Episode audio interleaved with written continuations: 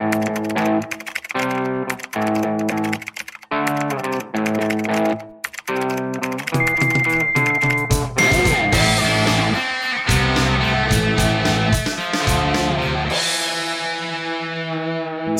вместе с нами истории сильных IT-брендов. Всем привет! Подкаст «Найти IT». И сегодня в эфире Артем Гринев, архитектор исследования IT-брендов работодателя Capsi Consulting. И Вероника Луцкина, партнер и руководитель практики HR-маркетинга Capsi Consulting. Ну что ж, мы поехали. И сегодня у нас совершенно замечательный эксперт в студии. Мы напоминаем, что мы делимся в нашем подкасте историями сильных брендов, приглашаем интересных спикеров, тех, кто что-то такое запускал в своей компании, развивал, да, кто действительно может рассказать любопытные, интересные истории про то, как выстраивать работу с э, персоналом на IT-рынке. Наталья Танаева, директор по бренду работодателя ВК. Наталья, привет. Привет. Рада тебя слышать вместе с нами в этом подкасте. И начнем, как всегда, с визитки. Да, давай тогда несколько фактов интересных о себе, о своей компании, так, чтобы вот познакомиться с нашими дорогими слушателями. Всем привет! Как меня уже представили, меня зовут Наталья, я директор по бренду работодателя компании ВК. До 12 октября 2021 года эта компания называлась Mail.ru Group. Но я в этой компании работаю с 2017 года – и с 2017 года я работала в компании ВКонтакте, соответственно, в компании, которая занимается развитием продукта социальной сети ВКонтакте. И только весной 2021 года я перешла в компанию Mail.ru Group заниматься в первую очередь проектом ребрендинга компании под новым брендом. И этот ребрендинг произошел не так давно, 12 октября. Да, это, конечно, очень известное событие. Мы не обойдем его в стороной в нашем разговоре сегодня. У нас прям много вопросов, да, Артем, на эту тему. Прям с удовольствием вас поспрашиваем. Давай начнем вот с первого вопроса. Продолжи, пожалуйста, фразу «типичный айтишник это». На мой взгляд, типичный айтишник – это тот, кто не считает, что есть какие-то типичные айтишники, потому что в целом в любой специальности, в любой профессии люди очень разные, и внутри IT огромное количество разных специализаций, и это не только вопрос навыков и хард-скиллов, это и там разная культура, разный бэкграунд. Поэтому я, ну, в целом не очень поддерживаю вот такие категории, как типичный что-то. Среди типичных айтишников нет типичных, это понятно. Продолжи фразу. IT-бренд работодателя нужен для того, чтобы... Для того, чтобы лучшие IT-специалисты хотели работать именно в вашей компании кажется, прям ключевая тема. Каждый эксперт, который приходит в нашу студию, примерно действительно тоже хочет лучших IT-специалистов привлечь к себе. Это такая вот конкуренция, которая разыгрывается. Скажи, пожалуйста, еще один вопрос. Как ты считаешь, перегрет ли сейчас рынок IT-специалистов с точки зрения зарплат? Ну вот тут я еще прокомментирую предыдущий твой комментарий по поводу лучших, лучших для нас. То есть, опять же, там наиболее подходящих нам, потому что у многих компаний профили вот этих вот лучших специалистов для них различаются. И это поэтому не какая-то э, однородная масса. Вот есть, например, там, не знаю, там 10% условно специалистов, которых мы условно считаем лучшими, и все компании борются только за них. Это не так. Вот. Но если возвращаясь, то есть IT-бренд нужен для того, чтобы лучшие, наиболее подходящие тебе специалисты хотели работать именно у тебя. А второй вопрос про рынок зарплат. Да, все мы понимаем, что из-за того, что спрос на IT-специалистов сейчас сильно превышает предложение, то те компании, которые не могут привлекать специалистов другими способами, привлекают их деньгами, переплачивая и иногда сильно переплачивая. И таким образом ну, рынок разогревается. В целом, платить высокие зарплаты IT-специалистам ок. Проблема в другом что когда у компании нет другого выбора, у них, ну, опять же, не привлекательный бренд, или вообще нет никакого бренда, про них ничего не знают, или там это какие-то IT-стартапы, которые привлекли какое-то огромное количество инвестиций, им нужно прямо вот здесь и сейчас показать какие-то быстрые результаты, они могут позволить себе очень сильно переплачивать даже не топ уровня специалистам, а специалистам, которые в целом не являются там, ну, супер дефицитными на рынке или не показывают каких-то вау-результатов. И когда вот такие специалисты идут на такие огромные деньги к ним, и, и мне интересно то, чем они занимаются, или там проект, они вкладывают, и идут туда только из-за денег, и все. Наверное, это ну, не очень классная история. Как для самих, на самом деле, специалистов и их развития, э, так и для рынка в целом. Понятно. Я потом задам вопросы, какие другие способы, кроме денег, есть еще сейчас в ВК или только деньги. Скажи, пожалуйста, Наталья, вот на твой взгляд, э, самый интересный тренд э, в IT, в сфере работы с персоналом у нас в стране, в мире, вот что бы ты отметила?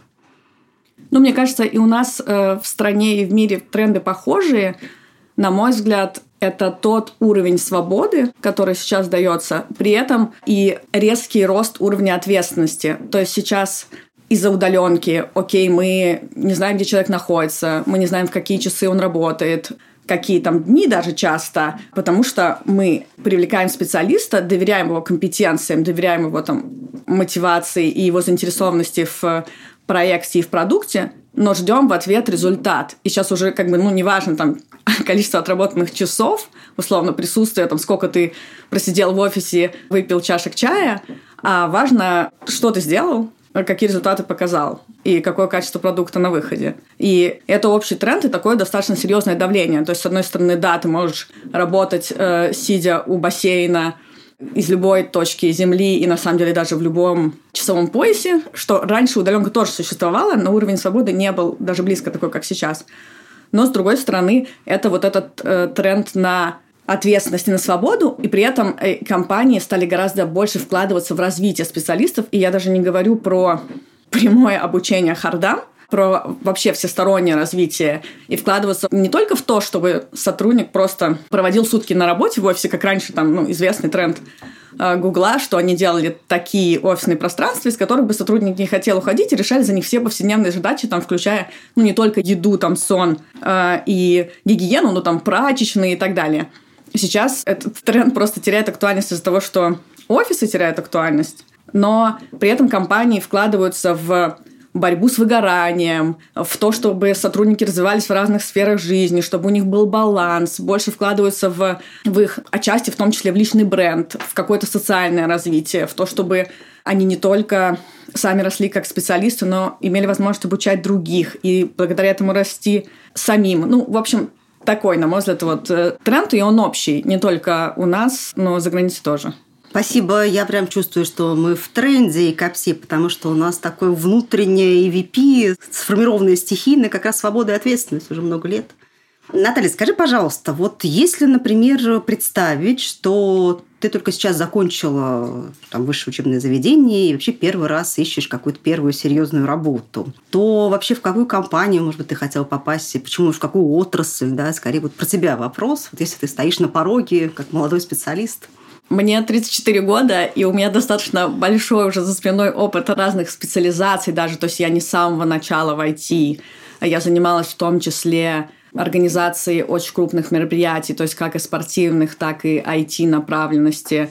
И занималась, два блока был, по сути, спорт и какое-то корпоративное направление мероприятий, и в том числе технологических, в том числе выставок. Вот, но с тех пор так много уже поменялось, что мне сложно, честно говоря, вернуться и представить, вот что я только выпускник вуза, тем более, что у меня не особо профильное образование.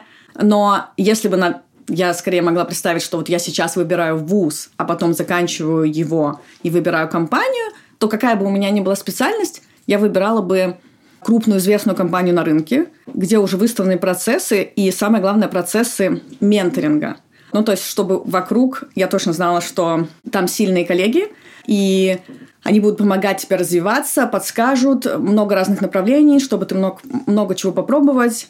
И уже это такая хорошая стартовая база. Во-первых, прикоснуться к разным продуктам там, или проектам, а во-вторых, понять, как вообще функционирует все в большом масштабе. Потому что вот я, например, вижу по коллегам, бывшим коллегам или там соискателям, у которых был опыт работы только в каких-то очень маленьких компаниях, где ты все делал сам, и вообще нет никаких процессов. Ну, на самом деле, я когда приходила в ВКонтакте, там было 150 человек, и в целом с процессами там тоже было сложно. Вот, но если у человека нет никакого другого опыта, то ему, как правило, очень сложно в командную работу научиться, ну, как бы научиться работать в команде, пониманию, что вот есть разные зоны ответственности, что нужно учитывать и там в том числе интересы, и загруженности, профили, специализации людей, с которыми ты работаешь, и уметь им доверять, потому что в маленьких э, компаниях из-за хаоса, когда ты новичок, этому научиться сложно. Когда ты уже сформировавший специалист, ты, наоборот, можешь в маленькой компании выстроить работу очень классно, серьезно и профессионально, но тебе нужно понимать, как это вообще делать. Отлично. И еще один вопрос. Очень любопытно задавать его профессионалам. Какие три компании ты бы выделила в сфере IT, или, может быть, не обязательно в сфере IT, за практиками работы с персоналом, которыми ты с интересом наблюдаешь? Да? Вот кто интересен вот, в области бренда работодателя, вообще работы с персоналом? Кто бенчмарки для тебя? Первое место, наверное, будет очень банальное. Я вообще не удивлюсь, если все называют именно его. Это Netflix – потому что они в целом пионеры на рынке, они одни из первыми начали системно заниматься брендом работодателя именно в разрезе маркетинга, то есть э, больше делали упор на маркетинг, чем на HR, потому что современные инструменты развития бренда работодателя и аналитики в том числе, они практически все из маркетинга. Вот. И, соответственно, есть известные э, документы, которые они публиковали, есть книга их э, HRD, есть там их ценности и принципы, все это есть в сети и не случайно. И они опробовали у себя внутри, реализовали достаточно смелые решения – не уверена, что все из них масштабируются на все компании. Ну и там должно много факторов сойтись, чтобы вот та модель, которая есть у них, она заработала у всех.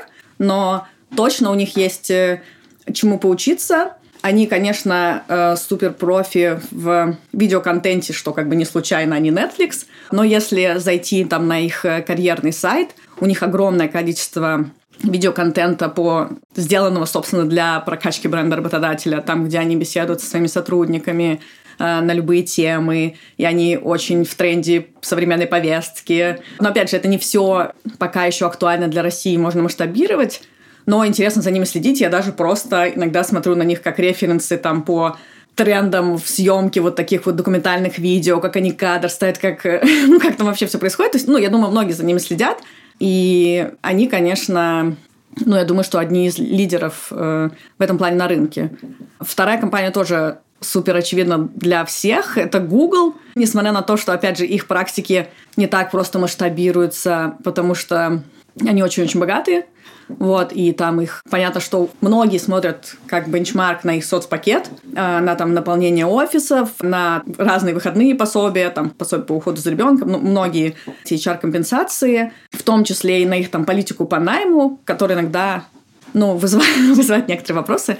А, вот, но опять же, это точнее, ну, может и зависть скорее, да, что они могут себе это позволить. Но думаю, что все в целом за ними следят, и на них еще можно учиться тому, как не надо, они рассказывают о каких-то провалах тоже, но или, может быть, не специально, а это просто невозможно удержать э, внутри, потому что компания очень большая. Но очень интересно читать и тоже э, о каких-то инструментах и процессах, которые они внутри запускали, и они привели к совершенно не тем э, результатам, которые они рассчитывали. Вот, это тоже ты так думаешь, ок, в Гугле это уже пробовали, получилось плохо, они это свернули, давайте не будем даже туда лезть, потому что кажется, что вот есть э, прям острый негативный пример, а позитивных примеров нет.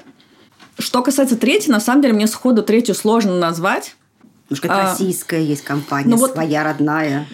Нет, ну вот а за российскими я в целом более-менее слежу за всем рынком, но не могу, наверное, кого-то выделить отдельно. Я скорее могу сказать, что я там смотрю на портфолио и на какие-то кейсы разработанные топовыми агентствами для каких-то конкретных IT-компаний, потому что многие ну, не in-house это делают, а обращаются к коммуникационным агентствам. И вот это интересно, на чем они, собственно, строят коммуникационную стратегию, на чем они устраивают позиционирование и так далее. Но это, как правило, там, ну, опять же, не совсем сама компания делает, поэтому я слежу за агентствами в большей степени, ну, наверное, стараюсь быть в курсе всего, что происходит у всех там топ-30, не знаю, там, этих компаний наших конкурентов. Не вообще э, какого-то абстрактного рейтинга, а тех, э, с кем так или иначе мы боремся за похожих э, кандидатов.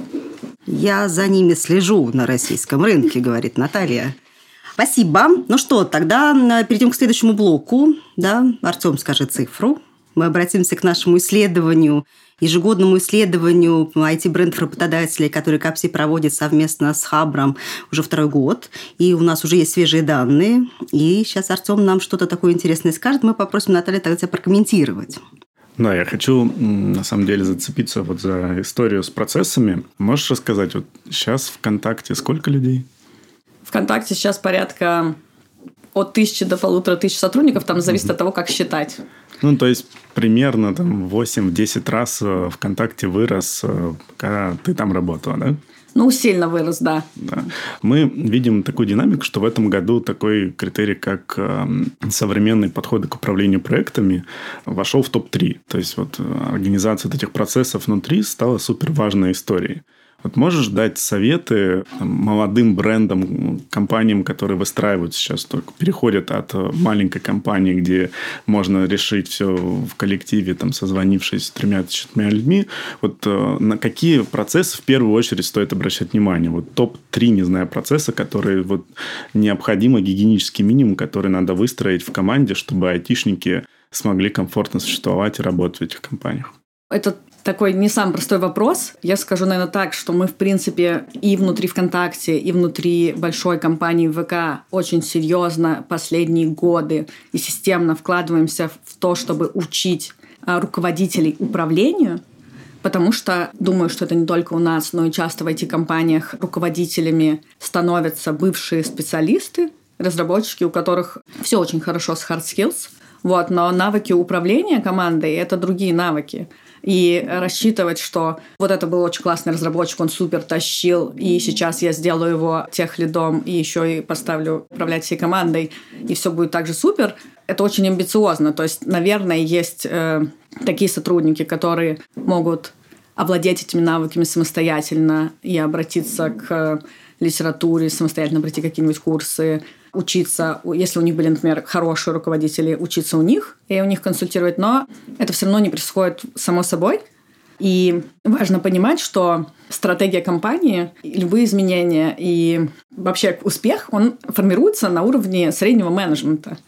То есть, э, когда топ-менеджеры что-то решают, дальше руками реализовывать, это все равно должны люди, находящиеся на позиции среднего менеджмента. Если у них недостаточно для этого навыков, недостаточно понимания, недостаточно информации, то есть большой риск, что вот на этом уровне все и провалится, хотя задумка, там, продукты и так далее могли быть очень хорошими. Возвращаясь к процессам, очень важна обратная связь и регулярная синхронизация. Это, наверное, звучит очень банально, но с людьми надо разговаривать.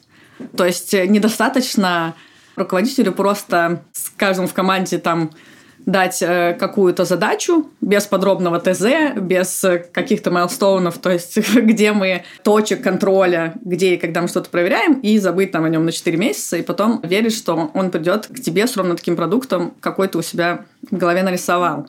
То есть это важно и ТЗ, и обратная связь, и просто вот специалисты, которые могут сделать по одному короткому ТЗ суперпродукт, это супер-senior специалисты, их очень мало, но когда мы все-таки говорим про рост команды, то как раз руководителями становятся эти senior специалисты, и у них в подчинении, скорее всего, middle специалисты или junior специалисты. Им нужно больше внимания. Потом второе, это нужно дать инструментарий руководителю и научить его, как вообще определять потенциал э, своих сотрудников. Ну, то есть, э, на каком сейчас они находятся уровне квалификации, ну, потому что грейды есть, скорее всего, только в очень больших компаниях, то далеко не во всех. А просто понимать, какую задачу можно доверить своему сотруднику, сколько времени ему на нее потребуется, и как часто ему нужна обратная связь или помощь. И это задача руководителя понимать, что э, можно доверить сотруднику, что он может сделать. Потом, соответственно, сейчас, наверное, на второе место, учитывая, что очень большое количество людей работают удаленно, либо вообще перешли на постоянную удаленку, либо работают удаленно, пока не закончилась пандемия. Не знаю уж, когда это произойдет, если честно.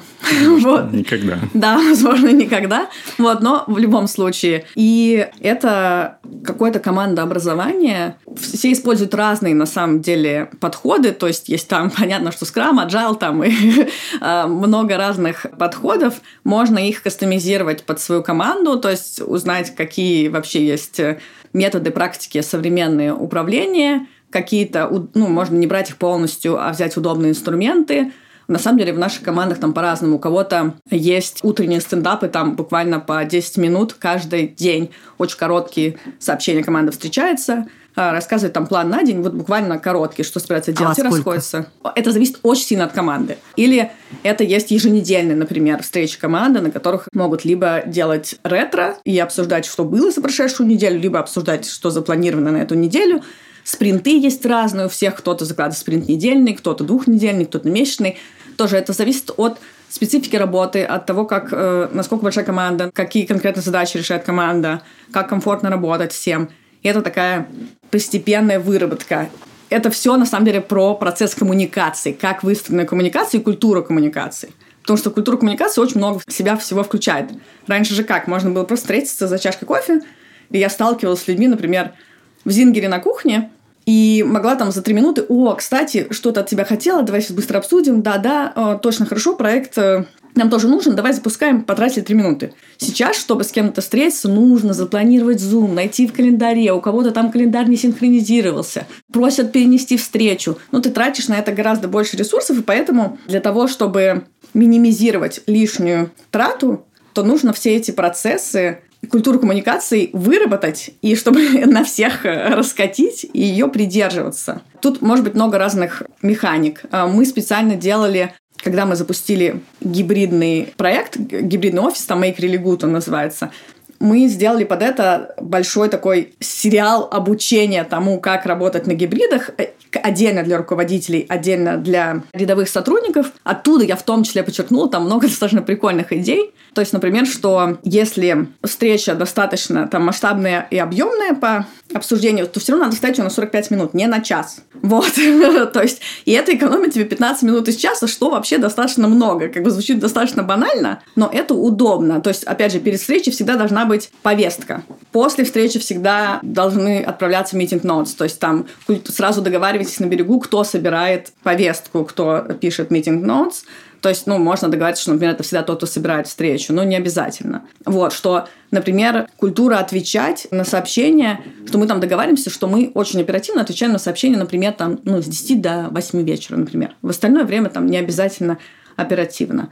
Вот. Э, какие-то такие вот истории, то есть насколько быстро мы отвечаем, когда, как строится коммуникация. И какие-то вот такие практические советы, что мы, например, если команда распределенная, то мы не обсуждаем что-то, выключив микрофоны внутри переговорки, когда три человека находятся в переговорке, а остальные в зуме. И не принимаем решения, когда вот эти три человека, которые в переговорке, вышли там покурить, они что-то решили без всех э, остальных. И говорят, ой, ну мы уже договорились, все, пока. Ну, тут я могу про это долго рассказывать, э, вот. В целом, не, не очень у меня, наверное, получилось там три вещи, но я просто хотела сказать, что очень много всего поменялось, и есть вещи, которые важно сделать при масштабировании компании – и их тоже, опять же, это такой, мне кажется, тема отдельного разговора, и она очень длинная. А есть еще те вещи, которые важно сделать сейчас, потому что мир изменился очень сильно за полтора года. Вот продолжу предыдущую тему про культуру коммуникации, потому что в прошлом году смотрели в исследовании, коммуникация была практически не важна, то есть она была в незначимых критериях. В этом году прям в топ вышла тоже в критериях удобные инструменты коммуникации. Ну, здесь в основном, наверное, про культуру коммуникации мы видим, что на рынке в основном компании ругают по этому критерию, то есть там только, наверное, двадцаток, э, где-то двадцатка есть компаний, которых э, здесь все ок, а у остальных компаний в основном все плохо. Особенно компании, там, которые не чисто такие айтишные, у которых есть много всяких секретностей, нельзя вообще в зуме общаться. Не то, что календарь не синхронизируется, а вообще нельзя с видео созвониться нормально. Тут э, можешь рассказать, как там, у вас в компании произошло, кто должен быть лидером вот этой культуры коммуникации, кто должен запускать вот эту трансформацию, придумывать такие проекты, как э, вот у вас, или кто вот должен начинать ее трансформировать? Это должно со стороны, идти со стороны там, от бренда, это должно быть идти от IT-руководителя, от HRD, от кого? Я думаю, что это такой ну, обоюдный процесс, его можно коротко сформулировать, у кого больше болит, тот, тот и начинает. Вот. Но э, если говорить в нашей компании, то, наверное, Инициатором послужили команда HR и команда PR, потому что внутренние коммуникации, например, находятся у нас э, в PR-команде, и мы в очень тесной связке с ними работаем. У нас есть такие, на мой взгляд, достаточно сильные преимущества тем, что у нас собственные инструменты ну, HR-инструменты, большое достаточно их количество, они очень хорошие, мы их продаем на внешний рынок. Это B2B наши продукты, которыми пользуются в том числе и другие компании, и мы их, с одной стороны, делаем как для себя, но с другой стороны, это мы в них вкладываем ресурсы, потому что мы еще их продаем. Это всегда лучше, чем когда ресурс только внутренний, и тогда иногда ну, ресурсы могут на него по остаточному принципу идти. Вот, например, у нас есть свой интранет, он полностью нами разработан, и он, по сути, закрывает там все наши потребности, там можно посмотреть полностью всю структуру, там есть блоги, там есть там главное, там есть э, вообще все, что нужно на самом деле сотруднику там для работы, так и для досуга, и в принципе, на любые вопросы он может найти ответы. И кроме вот этого интернета, единого информационного пространства, где есть все, у нас еще есть свой мессенджер, который с этим интернетом синхронизирован. Во-первых, тебе там могут писать только коллеги, то есть никакого спама, ничего, это очень удобно. А, во-вторых, когда тебе кто-то пишет, ну, ты просто сразу, нажав на информацию его профиль, видишь, откуда этот человек, чем он занимается, ссылка на, собственно, на наш интернет, и ты можешь вообще очень подробно все посмотреть, как он в структуре, кто что, кому подчиняется, какие проекты делает. Это просто сильно упрощает коммуникацию. Вот нет такого, что вот, у коллеги закрыта личка, я не могу ему написать, или я не могу найти его в Телеграме, потому что у него там странный ник, или еще что-то подобное. Ну, плюс это наши инструменты, и мы там не... Когда, получается, кастомизируем их под нас, и не э, зависимы от того, что чужие решения, которые стоят много денег, нам еще и не до конца подходят. Вот, в этом смысле, ну, я такой амбассадор этих продуктов, потому что они реально очень классные, очень хорошо сделаны, и когда нам что-то нужно, то можно поставить это в бэклог и договориться с разработкой и убедить их, ну, если это действительно обосновано, что нужно еще такую фичу э, выкатить, что нужен такой функционал. И таким образом мы находимся все, ну, то есть у всех сотрудников есть вот это единое информационное пространство, и оно замкнуто в нашем, то есть там нет никого постороннего. Более того, есть еще мобильное приложение, и в этом мобильном приложении ты можешь там забронировать себе место, согласовать офер, там, с руководителем, согласовать там, не знаю, счет на оплату, парковку там посмотреть, ну, не знаю, записаться на вакцинацию там или ПЦР-тест в офисе, посмотреть любые контакты коллег, э, Продать друг другу ленту. мебель можно. Да, да, да, да, вот это У меня тоже так есть. дома стоит стол, который был куплен через внутренний интернет. Да, да, можно, собственно, что-то продать, блоги посмотреть, объявления написать, ну, скидки посмотреть корпоративные. То, что это есть еще в мобильном телефоне, это тоже очень удобно, потому что веб-интернет требует VPN потому что, доступа, потому что это внутренний сервис. Мобильное приложение уже подключено к тебе как бы через VPN, и ничего не нужно, в любой момент есть доступ. Угу. Спасибо. И еще один такой вопрос, уже более дискуссионный. Смотрим, как э, респонденты в разных регионах оценивают вообще компании. И я заметил такую тенденцию, что очень позитивно оценивают работодателей в регионах. Хотя вот есть динамика, что там зарплаты, в принципе, выровнялись. Но все равно пока вот в отношении к компаниям особенно, к таким крупным технобрендам в регионах очень позитивное отношение. В основном э, в регионах позитивные оценки дают компаниям. В Москве тоже чуть более критичный респондент, чуть более критичные айтишники, но тоже позитивно. Вот самый критичный респондент в отношении работодателей почему-то в Санкт-Петербурге. Есть у тебя идеи почему? Прикольно, я не знала об этом. Интересно про это подумать, да, может порассуждать. У меня нет готового ответа возможно, Петербург в целом настроен достаточно оппозиционно вообще. Ну, то есть, Тут если посмотреть... Дополню. Респонденты из Санкт-Петербурга в основном питерские компании оценивают позитивно. Прям очень хорошо, очень лояльно. Свои любят.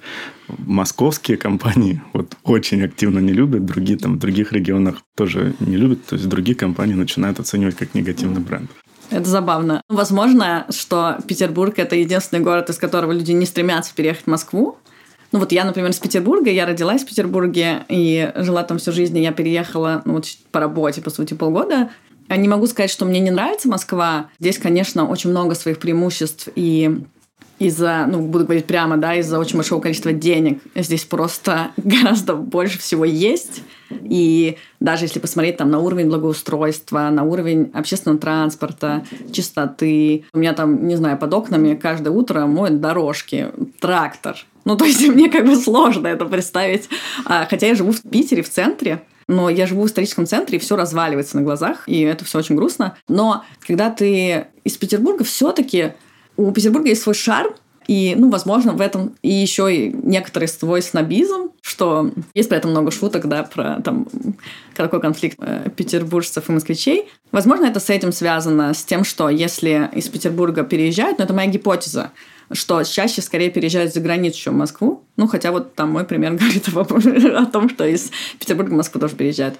И, наверное, может быть, просто из-за какой-то такой общей репутации, что вот как раз там в Москве много денег и все ресурсы, и это такая немножко обида, может быть, или зависть. Мне сложно сказать. Я не видела этих цифр, и мне надо еще подумать, почему это произошло, ну и почему это происходит. Хотя вот э, я лично, понятно, что знаю людей, которые приезжают из Петербурга в Москву по причине работы, и все еще часть э, проектов требует личного присутствия, хотя сейчас понятно, что этот тренд сильно снижается. Спасибо.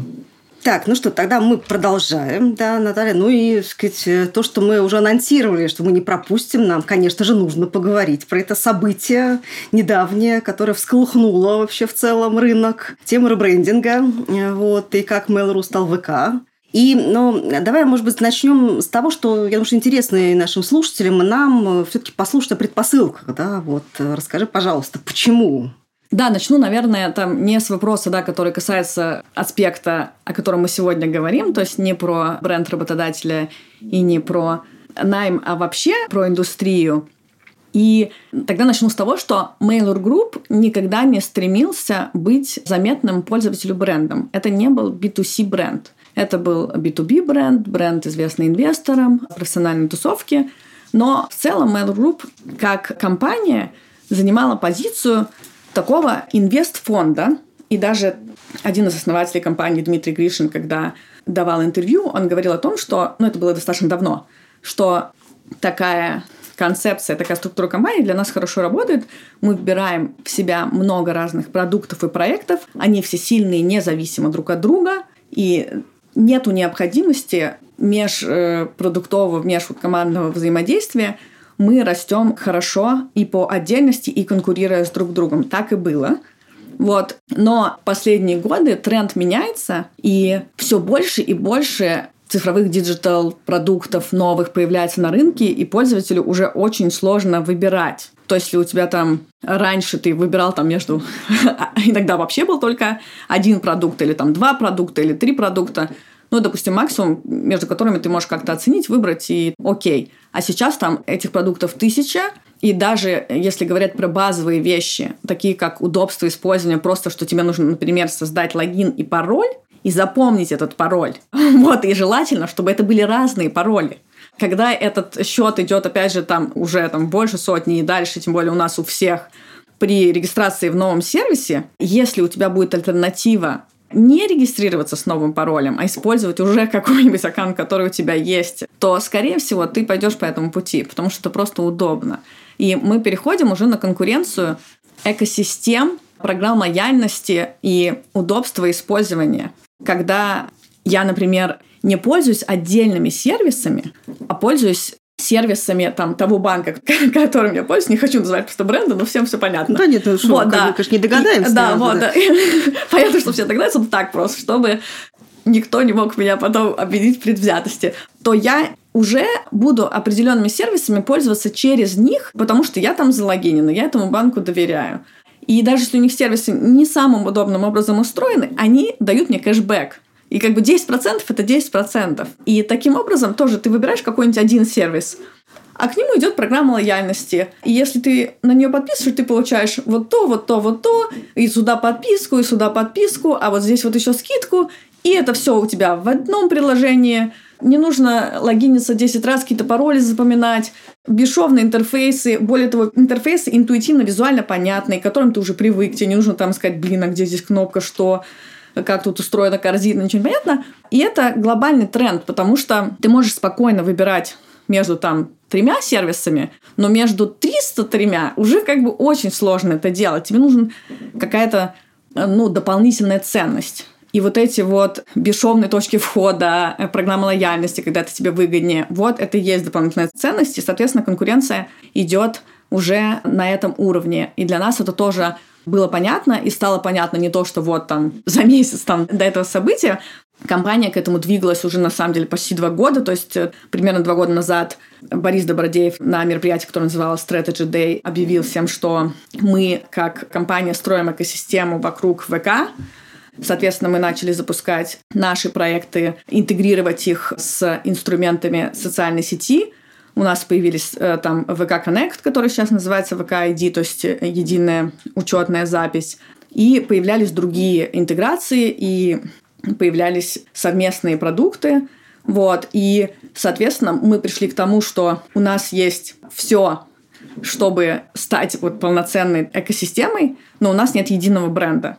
И когда мы там, например, тоже, опять же, делали исследования и узнавали, с чем пользователи ассоциируют Mail.ru Group, то там были у каждого, на самом деле, ответы, даже у почты, был достаточно маленький процент. Ну, потому что это такая вот мета-сущность, и не очень было понятно, какой продукт делает эта компания. То есть вот в проф-тусовке инвесторы B2B знали, а пользователи на которые рассчитаны огромное количество наших продуктов, просто не связывали их с одной компанией, потому что продукты развивались самостоятельно. То есть, когда я обычно начинаю перечислять все продукты, которые входят в нашу компанию, проекты, люди очень удивляются. То есть даже люди, на самом деле, глубоко в IT, они начинают говорить, ну, ничего себе, это тоже ваше, а я не знал. И поэтому мы, опять же, этот ребрендинг, он не случился там, о, давайте, не знаем, какой бренд выберем, там А, Б, С, Д, ну, идет ВКонтакте, нормально подходит, давайте его. То есть э, это все основано на очень большом количестве исследований и моделирований, то есть гипотез было несколько, и ВКонтакте был не единственным брендом, который мы рассматривали. А поделишься, какие и, еще? Э, нет, это, это, это, это секрет фирмы. Жалко. Конфиденциальность. Вы можете сами...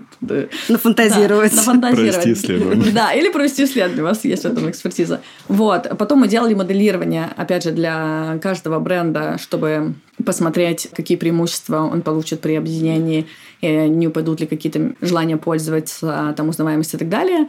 Вот, мы э, до того, как э, провести этот полноценный ребрендинг, мы делали небольшие запуски, и, например, самый яркий там пример — это в Ворке. Мы просто переименовали продукт э, в ВК-работу, и одно это переименование очень сильно вырастило метрики, то есть снизило косты на привлечение, увеличило желание пользоваться, узнаваемость, Понятно, что Ворки — это нишевый и не очень большой бренд. У нас есть э, там менее нишевые или нишевые, но очень большие, и бренды с большой узнаваемостью, поэтому мы применяли гибкий подход. Какие-то продукты мы переименовали, какие-то еще будем переименовывать, новые продукты будут создаваться под брендом ВК. Какие-то продукты получили эндорсмент, это приписка к логотипу там проект ВК или экосистема ВК, в зависимости от того, тоже, опять же, это через АБ-тестирование, через исследование, какая приписка будет более понятна пользователю по смыслу, чтобы они будут правильно воспринимать, что это значит.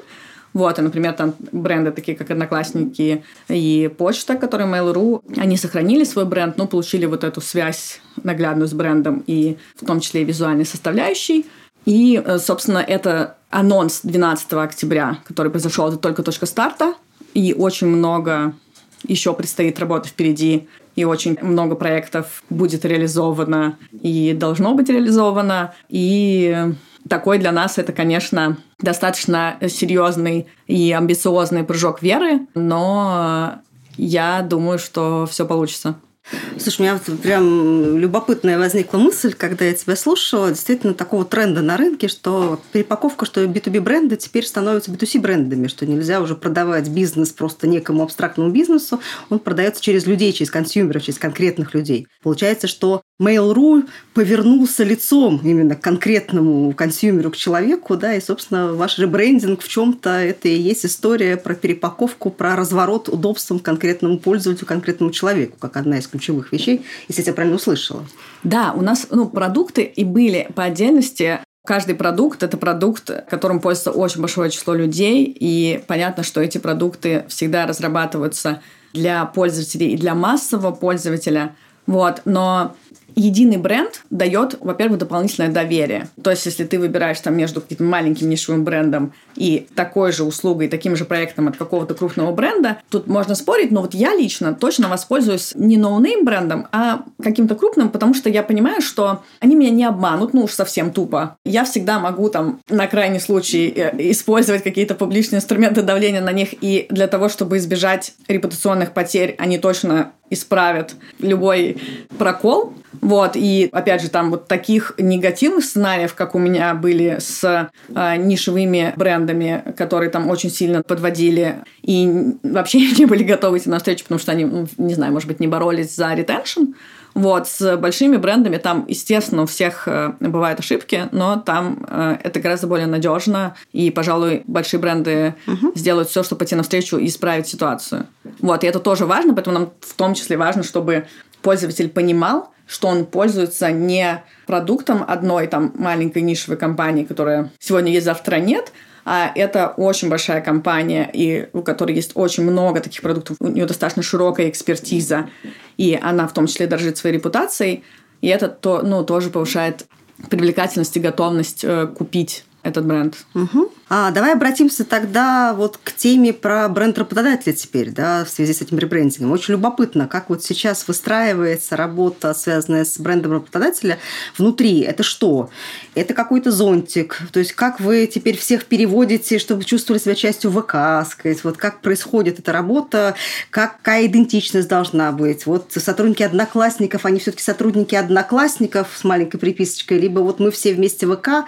Вот про это очень любопытно порассуждать, как у вас это происходит. Да, надо понимать, что это не, такое моментальное изменение, как кто-то 12 числа Борис Добродеев такой щелкнул пальцами, и как бы все Карета превратилась в тыкву, все поменялось. Поменялось, да. да. То есть это, это старт, и это, в принципе, анонсировано как, как старт, что старт, что мы теперь одна компания, и мы теперь одна команда. Вот. И понятно, что это это постепенные процессы, и много что нам нужно реализовать, и много что уже начали реализовывать. Я говорю, и от Strategy Day, от этого мероприятия два года назад, и у нас был взят внутри там большой курс на открытость. У нас есть регулярные мероприятия а, для всех сотрудников с топ-менеджментом компании, включая там Бориса Добродеева и других топовых руководителей, на которых они рассказывают о стратегии, где мы сейчас, куда мы идем, и отвечают на вопросы. Вопросы в том числе анонимные, собираются со всей компании. И у нас есть э, отдельные там проекты 360 где отдельные продукты и проекты рассказывают о том, какие технологии у них есть, чем они могут поделиться,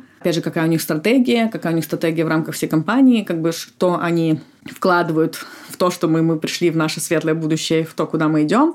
И это очень важно, то есть, чтобы каждый сотрудник э, в компании понимал, куда мы идем глобально, куда мы хотим прийти, где мы находимся сейчас, это про цели и стратегию. Потому что вот с этого нужно начинать. Если этого нет, то, понятно, будет лебедь, рак и щука. То есть все будут руководствоваться какими-то своими представлениями о том, что такое хорошо, что такое плохо, куда нужно идти. Вот, и это у нас уже реализовано. И, соответственно, у нас достаточно много...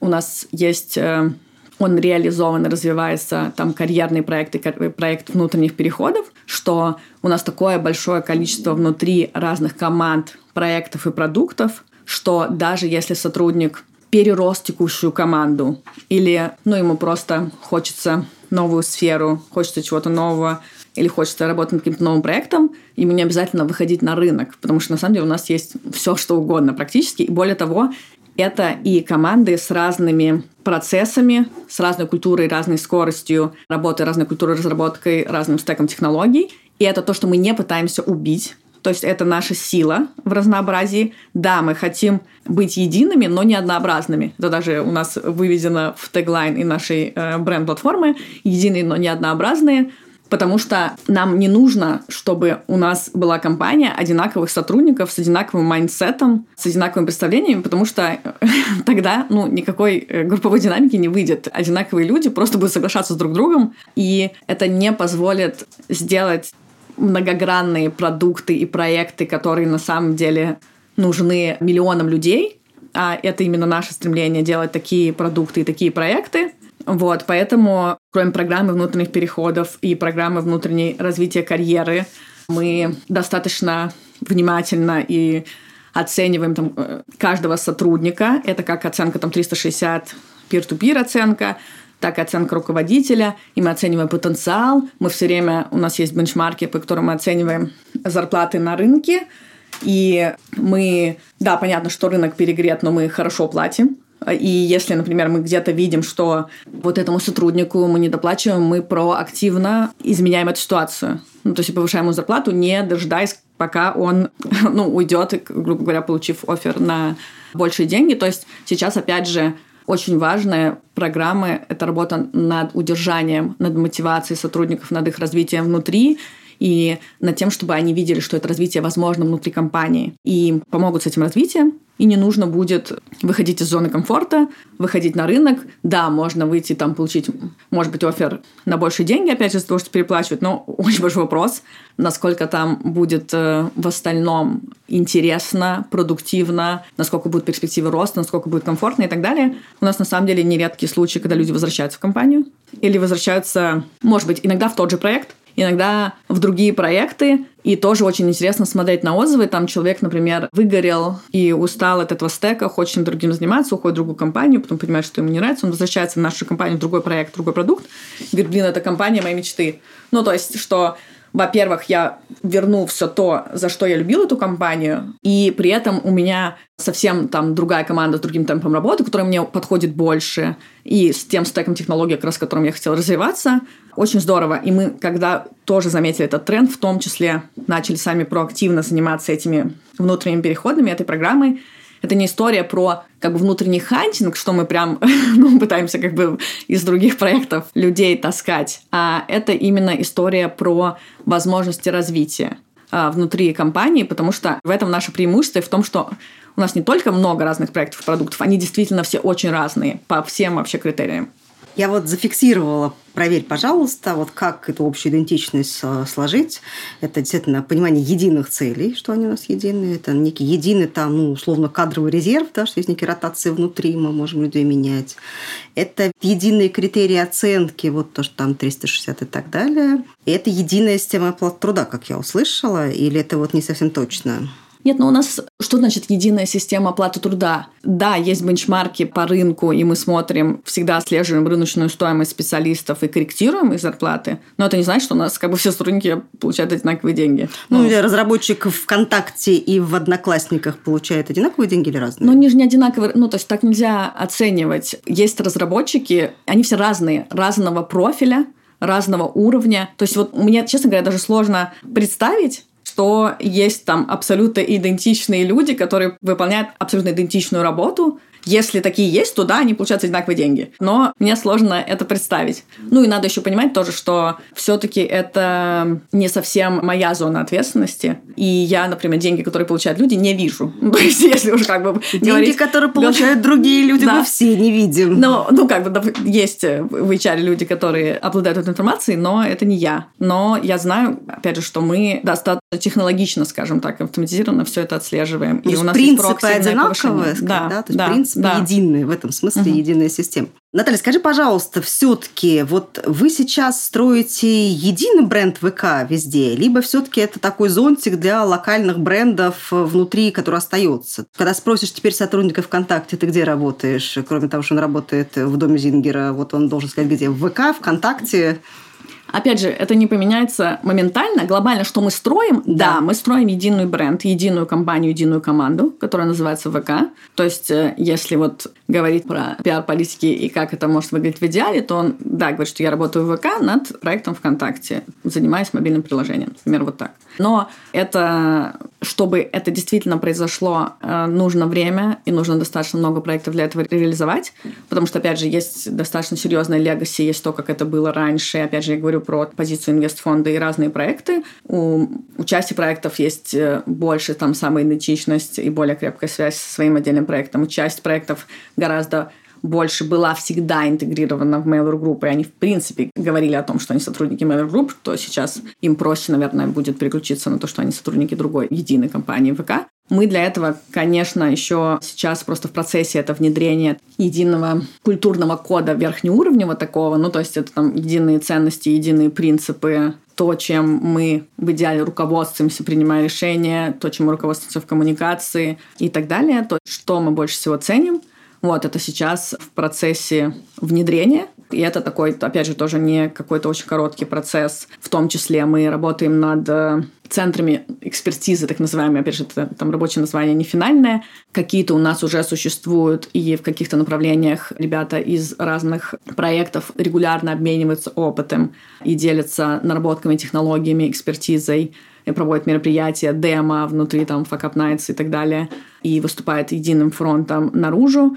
Каких-то мы это только создаем, это в зачаточном состоянии, вот, но мы над этим работаем, над том, чтобы внедрить такие инструменты и выстроить процессы, чтобы мы стали единой командой, ну, не только формальной, не только кто-то, а все, и все бы от этого выиграли. То есть, если говорить там про единый бренд, то когда задача, чтобы все, как пользователи, так и наши потенциальные сотрудники, кандидаты узнали, то есть это первая там, по сути, задача узнаваемости, что внутрь компании ВК входят огромное количество проектов. И вот все вот эти продукты, которыми вы пользуетесь ежедневно, и не знаете, что они тоже к нам принадлежат, они тоже к нас входят, что у нас, опять же, есть там большое количество разных команд, разных технологических стеков, разных продуктов, разные темпы, и вы можете выбрать то, что вам понравится, и это все неоднородно, и мы никогда не будем делать, чтобы это все стало однородно, нет таких планов зачесать всех под одну гребенку, потому что это контрпродуктивно просто, и это как раз наше преимущество у нас отберет. Вот, поэтому мы достаточно много да, работаем над тем, чтобы внутри компании у команды было ощущение, что мы единая команда. Но это не моментально. То есть это, да, вот если сказать прямо сейчас это так, нет. А для кого-то так, для кого-то все еще не так. И это займет время. Вот любопытный вопрос, сколько времени, да, вот как тебе кажется, или на какое время роудмэп выстроен, через сколько произойдет этот вот сам шифт изменяющийся? Я думаю, что вот мой подробный родмап выстроен на год, а, вот, и какими-то широкими мазками дальше. И я думаю, что мы сможем увидеть достаточно серьезные результаты через год, и, ну, будем смотреть тоже, соответственно, корректировать эту стратегию и коммуникационную нашу стратегию, там, позиционирования, и то, каким проектам внутри мы отдаем приоритет.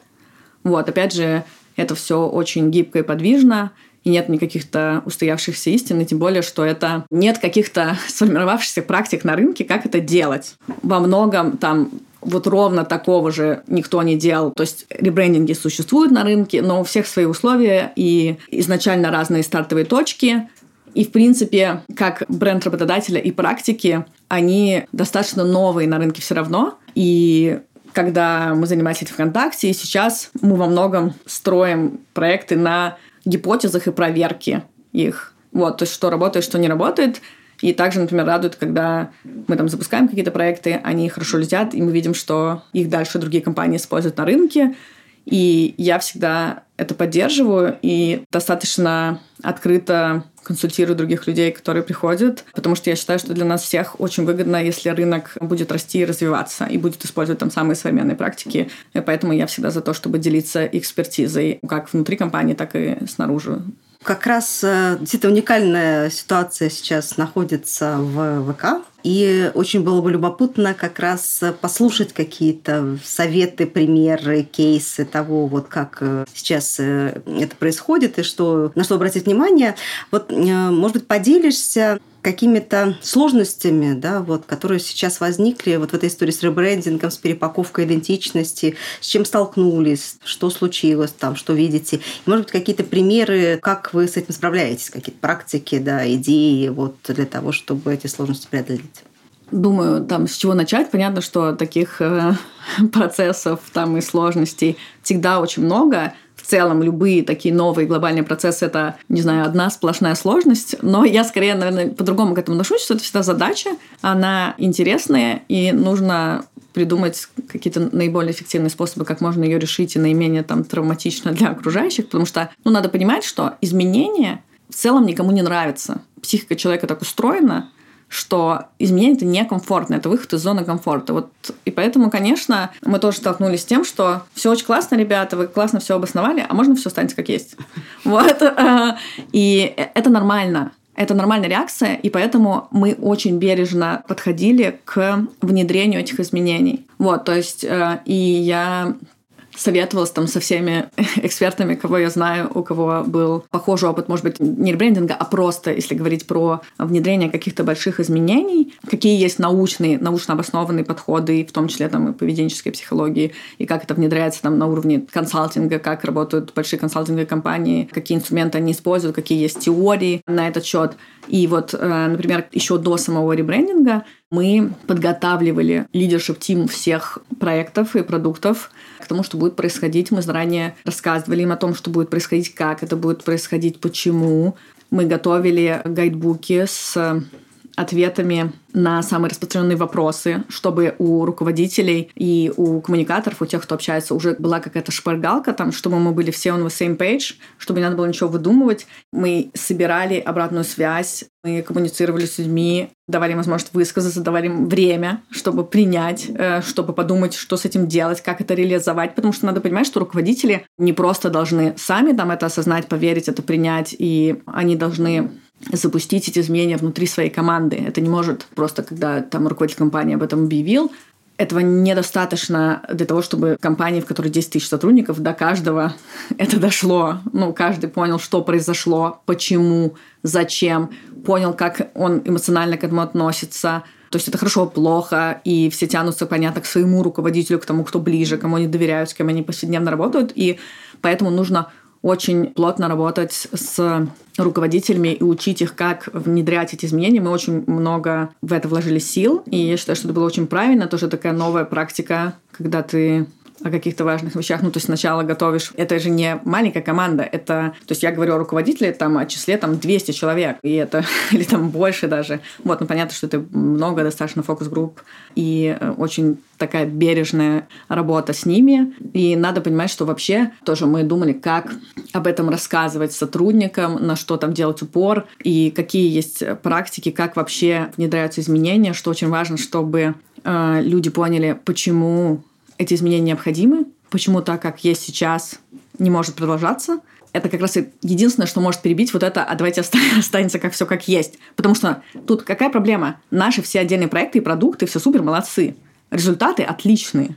И когда ты про это говоришь, и вот тоже говоришь, вот посмотрите, где мы сейчас, по вот этот проект, вот этот проект, вот этот проект, вот этот продукт. Мы показываем все супер результаты, мы растем, и тогда, соответственно, следующий вопрос. Клево, мы показываем отличные результаты. Давайте ничего не будем менять, потому что это страшно, это неизвестность, это некомфортно. И вот с этим нужно много и точно работать. И это не останавливаться, то есть это вот была большая предварительная подготовка, и, соответственно, точно по примерно там похожей схеме тоже работы с лидершип тим всех ключевых направлений, всех продуктов, по тому, как мы внедряем ценности, и это не просто принципы, что вот мы где-то там на заборе написали, вот мы теперь такая у нас ценность, ну и все забыли. Это должно быть там подкреплено внедрением новых принципов и процессов и инструментов. То есть что-то мы новое внедряем, что-то, что уже соответствует этим принципам, мы продолжаем использовать, и мы бережем там и поддерживаем эти проекты. От каких-то, наверное, инструментов и процессов, которые им противоречат, нужно отказываться. И это должен быть понятный родмап. Все должны понимать, окей, ценности и принципы, а что дальше? А что нам это даст? А как это будет реализовано? Наталья, можешь пример привести? Что внедрили да, в поддержку? Что, может быть, э, проверили, плохо работает, какой-то кейс э, не стали внедрять, попробовали, да, вот на что сказать, напоролись, да? Может быть, что, от чего отказались какой-то? Можно для иллюстрации какой-то пример привести? Я думаю, да, как э, просто вот ценности и принципы мы сейчас в процессе, и я не хочу, ну, раскрывать еще детали, опять же, потому что сейчас идет работа э, с, с руководителями и мероприятие, которое мы будем рассказывать об этом на всю компанию, оно еще только будет. Соответственно, нехорошо, чтобы это выходило раньше. Что касается там подготовки, я думаю, где-то, возможно, для нас это тоже был там стрессовый проект. Это всегда все равно сжатые сроки. Когда бы ты ни начинал, все равно все в сжатые сроки. Вот. И к каким-то проектам нужно было подойти, ну, прийти к ним раньше, возможно, и еще более бережно к ним подойти, потому что для них там это в большей степени, там больше стресс и именно страх там неизвестности больше. Для кого-то просто этот ребрендинг больше поменял, для кого-то меньше. Просто в зависимости от того, на какой позиции они до этого находились, то есть насколько они глубоко были интегрированы. И это понятно, что всегда и такая в том числе там и работа психолога, и в том числе, по сути, нужно уметь очень четко донести, что ты здесь для, как конструктивный элемент, чтобы помочь Ну, то есть, чтобы помочь руководителю не только самому там понять, зачем это нужно и, и что дальше, но и дать ему набор инструментов, как работать со своей командой, как доносить, как об этом говорить и что говорить, как дальше строить процессы. И тут понятно, что ну, вот есть какие-то сформировавшиеся практики у экспертов, которые занимаются такими внедрениями там, консалтинга, вот, а есть всегда своя специфика, и понятно, что не сразу там где-то нам удалось найти там правильные слова и правильный подход, но в процессе мы как бы достаточно быстро адаптировались, и хорошо, что у нас достаточно открытая внутри культура, и мы получаем открытый фидбэк, вот, и если там, ну, чего-то не хватает, э, это идет не так, мы это корректируем, постараемся. То есть, ну, честно, я понимаю, что вы хотите конкретику, но это такая сенситив тема, с одной стороны, а с другой стороны, мне сложно как бы говорить про какие-то конкретные кейсы, не э, раскрывая там внутреннюю там идею, информацию или там не боясь кого-то обидеть, не знаю, или поставить, поэтому, ну, вот это больше общие слова, но тут важно как бы четко понимать, что вы делаете и, и зачем. Хорошо бы знать, какой вообще существует научный консенсус на этот счет или как это вообще э, какие существуют научные теории хотя бы, как они обоснованы, как это, какие есть практики в мире, и какие есть там примеры такого внедрения, и, опять же, примерять их на твою действительность, потому что даже, например, если говорить... У нас были в проектной группе ребрендинга люди, которые проводили другие компании через ребрендинг до этого, на других местах работы. И это не имплементируемый опыт. Ну, то есть, да, какие-то вещи, они знали, допустим, какие-то уже подводные камни, на которые там нельзя натыкаться, но в целом ты не можешь просто взять и как бы сделать копипасту этого проекта даже близко, потому что стартовая точка у компаний абсолютно разная. И как бы компании абсолютно разные, и, и э, разные сферы, и разная специфика, подходы, принятая культура коммуникации, это настолько сильно отличается, что это каждый раз, по сути, проект, который нужно взращивать заново и заново планировать. То есть есть какие-то майлстоуны, которые ты понимаешь, что каждой этой точки ты должен прийти. Но просто взять опыт э, другой компании здесь невозможно. невозможно да. да.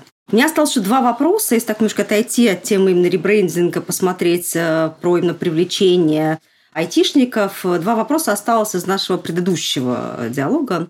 Вот все-таки какие другие способы, кроме денег, есть у ВК для привлечения IT-специалистов? Понятно, что у нас есть э, там все базовый, скажем так, какой такой синикванон того, что э, должно быть у современного там, работодателя в сфере IT. Ну, во-первых, мы, в принципе, IT-компания. У нас есть достаточно большое количество успешных, узнаваемых продуктов, которыми пользуется очень большое количество людей, и многим важно говорить, что вот я делаю продукт, или, во-первых, важно не объяснять, когда ты говоришь, где ты работаешь, что ты вообще делаешь, что делает эта компания. Вот, говорить, что там вот это там, не знаю, мой племянник, сын, дедушка, мама и сын маминой подруги этим пользуются. Вот, это тоже классно, ты влияешь на жизнь очень большого количества людей, на удобство их жизни и меняешь их жизнь к лучшему. Это, ну, вот это чувство сопричастности к таким компаниям, это важно. Потом понятно, что у нас очень, ну, современный, мы вообще очень сильно следим за, за трендами и адаптируем к себе то, что нам кажется наиболее привлекательным там в плане HR-процессов, вот, и в плане там у нас очень комфортные офисы. Понятно, что сейчас кажется, что офисы отходят на второй план, но все равно офисы важны как место, где люди а, могут встретиться, поштурмить какими-то идеями. Для кого-то на самом деле работа из дома это некомфортный там способ работы, и люди все равно хотят приходить в офис. Кто-то хочет работать, кто-то просто хочет пообщаться. И вот эта возможность там, комфортного взаимодействия, она для людей важна. У нас действительно очень классно разработан вот этот проект Make Really Good гибридного офиса, потому что все автоматизировано, все супер удобно, огромное количество гайдов, как и что делать, очень лаконичных, которые удобно найти, они как бы в дружественном языке написаны.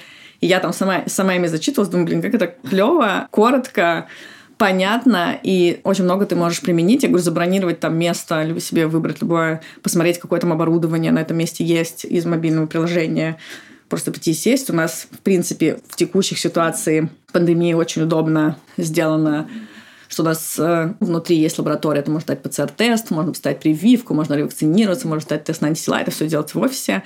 Вот. И Соответственно, с одной стороны, нахождение в офисе безопасно, потому что мы там вдоль и поперек как бы всех тестируем и следим за безопасностью, за обработкой там всех поверхностей и так далее. А с другой стороны, тебе не нужно, чтобы самостоятельно об этом болела голова. Это все достаточно удобно. Это тоже такой ну, инструмент заботы о сотрудниках.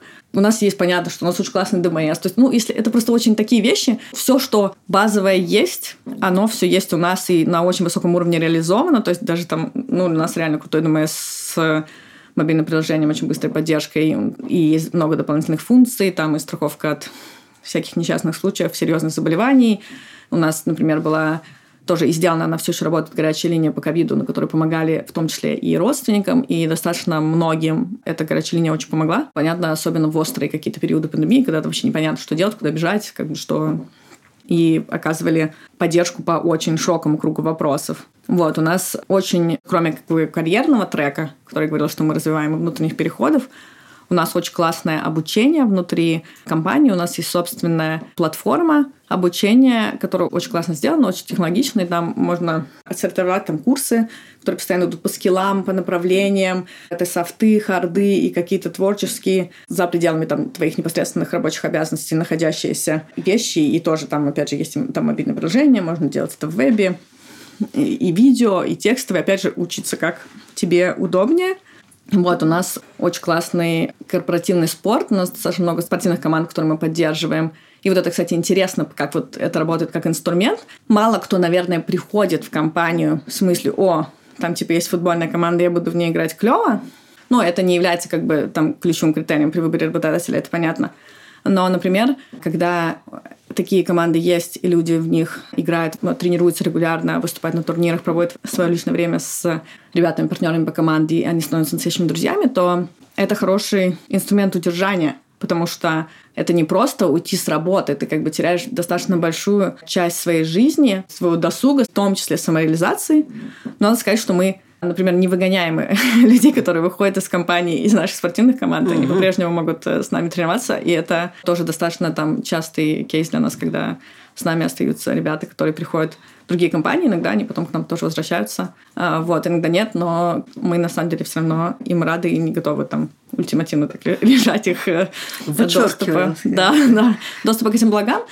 Да, я не знаю, то есть, э, что еще... Может быть, что-то из того, что а, еще не названо, как ключевое, mm-hmm. вот, вот, вот не базовое, да, какое-то уникальное, вот еще дополнительное преимущество, которое вдруг еще не было озвучено, да.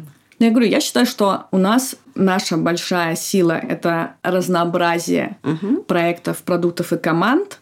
И это сила в разнообразии, то, что ты, во-первых, очень сильные сотрудники и очень развитая система поддержки, менторства. У нас там есть разные программы бади, там, наставников и так далее. И поэтому у нас очень большие возможности для роста внутри, потому что тебя окружают сильные коллеги, которые готовы поделиться с тобой своей экспертизой, и ты к ним тянешься, когда работаешь с такими коллегами, и тянешься к темпу, тянешься к экспертизе, к качеству выполнения работ, и это очень ну, высоко мотивирующая история. Uh-huh.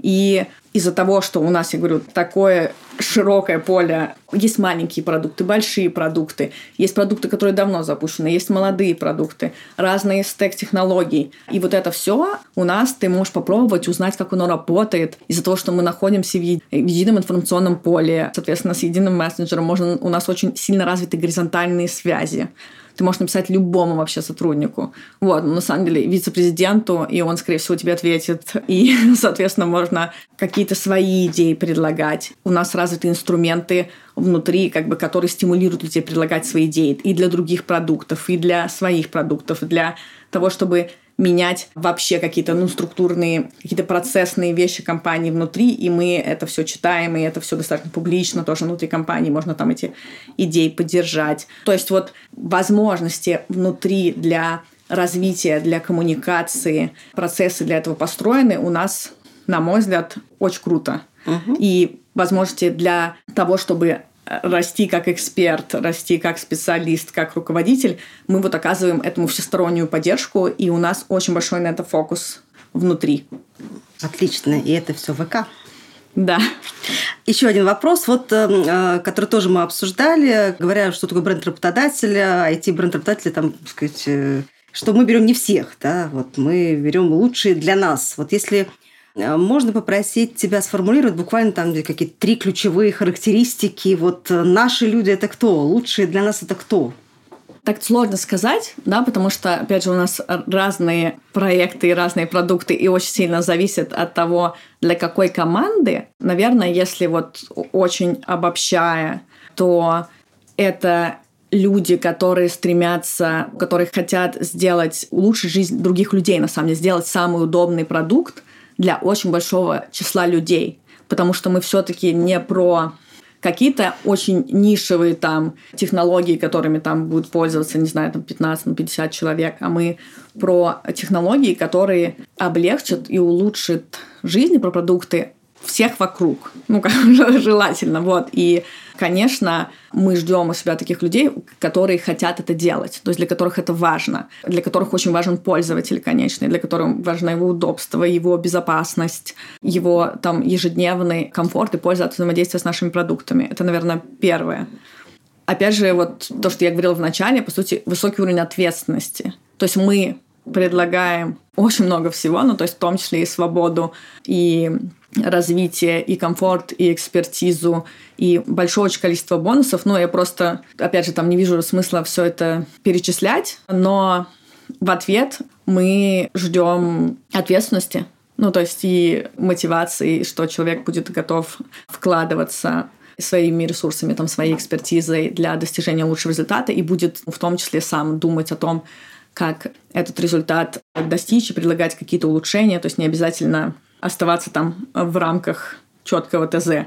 Мы, в общем, за творчество и инициативу мы даем для этого возможности и ждем тоже людей, которым это будет интересно, для которых это будет преимуществом. Круто. И завершая наш разговор, мы вот такой последний вопрос, который мы задаем, наша такая эстафетная палочка. То есть, с одной стороны, мы наших уважаемых гостей спрашиваем, что бы они хотели спросить у следующего гостя – у нас есть вопрос, который пришел к тебе от Михаила Клюева, руководителя команды тех пиар Авито. Вопрос звучит следующим образом. Есть ли какие-то инструменты, кроме исследований, которые помогают вам лучше понять ваши целевые аудитории и их отношение к компании? Да, передаю привет Михаилу. Спасибо за вопрос. Если тут под исследованиями подразумеваются различные типы там, опросов и интервью, то, наверное, я бы тогда сказала, что мы используем различного типа аналитику, анализируя как бы все данные, которые у нас есть. Вот, ну, например, там как часто и охотно с нами коммуницирует там специалист выбранной области.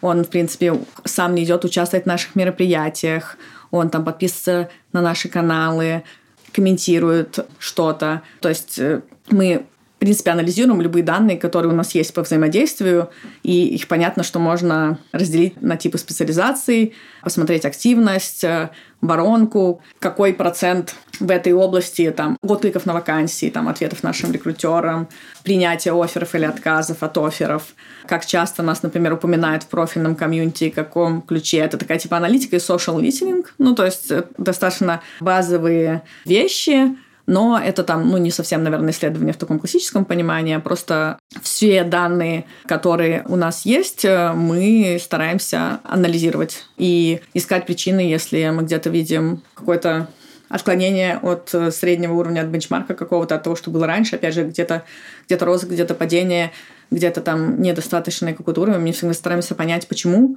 что случилось, или там, что мы еще можем сделать, чтобы это изменить. То есть, в принципе, мы постоянно не знаю, все, все как бы отслеживаем и стараемся анализировать, и строить какие-то гипотезы, и их проверять. И, соответственно, исходя из этого, уже строить нашу стратегию, выбирать фокус. То есть понятно, что мы либо часть э, стратегии формируется, исходя из бизнес-цели компании, вот, а часть в ответ на какие-то вызовы, которые просто ставят перед нами рынок или какие-то отклонения, которые происходят э, и мы их замечаем и думаем, как им работать. Угу. Дата наша все. Привет, Михаил. Да. Тогда, Наталья, вопрос к тебе, да, с точки зрения эстафетной палочки, что передашь э, следующему нашему гостю, какой вопрос задашь, что было бы интересно услышать? Задам вопрос такой. Если бы у тебя не было ограничений по бюджету и ресурсам, какой бы проект ты в первую очередь реализовала или реализовал для продвижения бренда работодателя в своей компании? Ой, очень интересно, прям, да. Я бы с удовольствием послушала ответ. Кстати, а можно, интересно, это будет вне нашего сценария, если вернуть вопрос, собственно, Наталья, тебе, а если бы вот не было действительно никаких ограничений, да, что бы ты сделала? Ха, это супер нечестно. А кто обещал? Я тоже хочу послушать ответ э, на этот вопрос. Просто и с другой стороны, у меня есть свои ответы, я не хочу их раскрывать, потому что я на самом деле работаю над тем, чтобы я реализовать их внутри э, компании. И опять же, несмотря на то, что я за то, чтобы делиться опытом и экспертизой, но когда что-то уже реализовано, и то, что я могу точно сказать, что оно хорошо работает и принесло такие результаты, эти проекты, о которых я, допустим, сейчас думаю, у нас еще не реализованы, они вызывают у меня, наверное, некоторые вопросы по соотношению бюджета и потенциальной пользы, потому что я тут не просто так спрашиваю про, то, чтобы не было ограничений по бюджету. То есть не все гипотезы возможно проверить, потому что иногда кажется, что косты на них превышают там разумную степень риска, вот, но я думаю сейчас там, как их реализовать, может быть, там с меньше затрат ресурсов и проверить, как это работает. В общем, поэтому, короче, не хочу вам отвечать, сори. Придется помучить следующего да. нашего гостя, да, это будет тогда четко по сценарию, спросим, какие есть идеи дальше в нашем следующем подкасте. Ну вот я, кстати, могу сказать, вот что я могу сказать. У нас из там преимуществ, у нас мы для ВКонтакте несколько лет назад открыли Workation в Сочи, в Сириусе. На условиях сотрудничества с Сириусом там есть гостиничные номера, у нас есть офис очень классный в Адлере, и, соответственно, туда могут поехать команды поработать какое-то время. И условия этой поездки в том числе, что они будут вкладываться и в сотрудничество с Сириусом по образовательным проектам. То есть, соответственно, это какие-то, возможно, там проведение лекций, воркшопов для тематических смен, которые есть в Сириусе, то есть э, какая-то экспертная поддержка. И я знаю, что часть компаний там говорит, что вот мы там что-то запустили, там какие-то коворкинги, там обычно это очень как это short-term история. Вот, у нас это работает уже три года или даже больше, и это пользуется очень большим спросом. И особенно, когда началась пандемия, и офисы большей частью закрыты, и это возможность выехать вместе с командой поработать в каком открытом другом пространстве, к которому ты раньше не был, к которому ты еще не привык, а с другой стороны, проводить с ними время с утра, там можно бегать на рассвете, купаться в море, плавать на сапах и так далее. И это очень круто работает на командное взаимодействие. То есть это такой, по сути, тимбилд длиной в неделю или в две недели. И это очень классная история, и понятно, что ее ну, масштабирование требует достаточно больших ресурсов. Вот, и это такой проект, э, мы посмотрим, насколько как мы сами у себя внутри сможем масштабировать и, и насколько классно это будет, но я считаю, что это в текущем нашем времени еще более важно, чем это было важно в тот момент, когда мы это запускали. Спасибо. Единый, но не однообразный лицом к пользователю, к огромному числу пользователей, заботящихся об огромном количестве пользователей, стремящихся меняться мир. И можно выехать всей командой на целую неделю в Адлер. Это все ВК. И с нами сегодня была Наталья Танаева, директор по бренду работодателя ВК. Спасибо большое, Наталья. Очень рада были тебя видеть и слышать. Спасибо за разговор. Да, спасибо. Спасибо вам большое. Надеюсь, я вас тут не слишком э, заболтала и утомила. Нам было очень супер, интересно. Супер. Это был подкаст «Найти IT». Обязательно подписывайтесь на наш подкаст, делитесь с друзьями, коллегами нашим подкастом. Если у вас есть интересные вопросы, пишите нам на почту it-brandsobakakapsi.ru. Мы постараемся ответить на эти вопросы нашей команды или зададим их экспертам. Всем пока!